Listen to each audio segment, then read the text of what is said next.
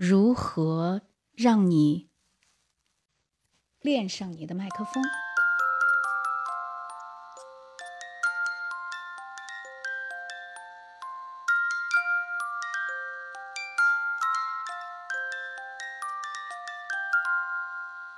首先，我们要说，嗯，无论你是对着镜头还是对着麦克风，你必须要有一种像要面对恋人的这样的感觉。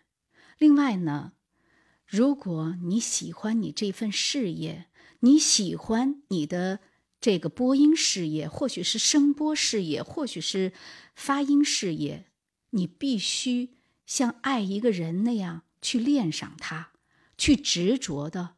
投入所有的激情，你才能拥有你所拥有的收获。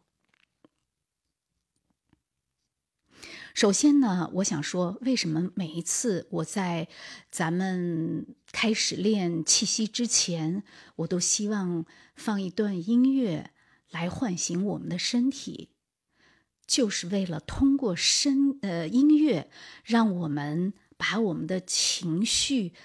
完全的调动起来，然后呢，让我们对声音的这种感觉产生一种激情。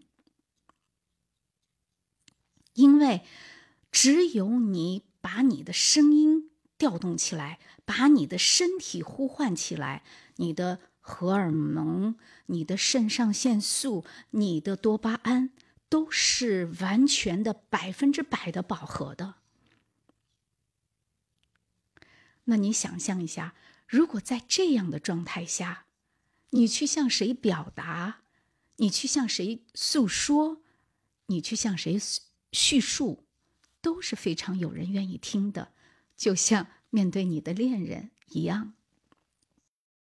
我们要练上我们的麦克风，也就是我们所说的有对象感。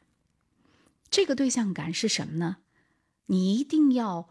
每一次你在发声前，比方我们在聆听老师给你在调动气息的时候，或许是拉通声音的时候，或许你面对你麦克风的时候，你一定要爱上它。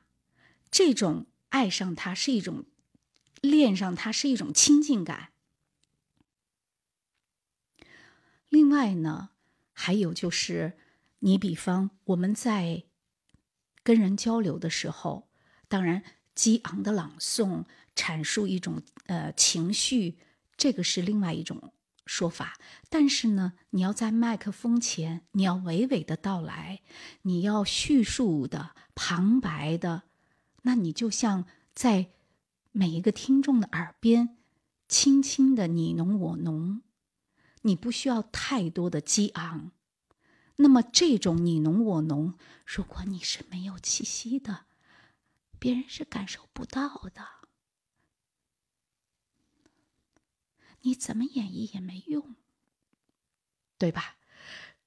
这是我的呃一个演示，也就是说，你需要中气来支撑，无论你怎么样的去表述、表达和用激情来演示。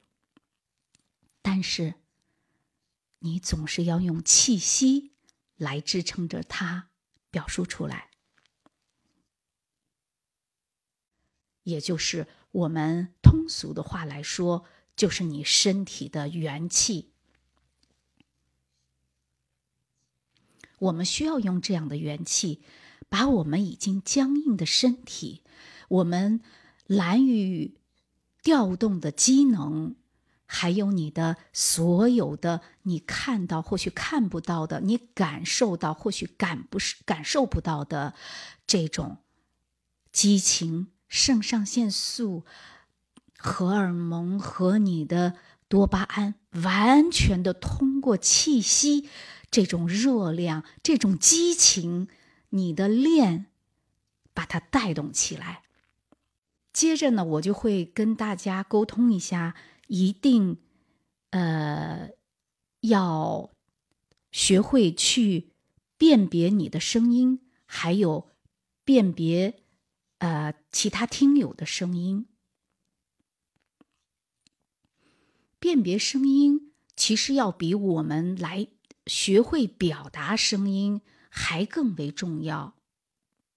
因为你只有辨别了你自己的声音，哪里更需要润色，哪里我更需要去呃减持一点点这种强调的东西，然后呢，你才能让你的这种声音的平衡点，或许说你想要达到的那样的这个声音得到完全的表述出来。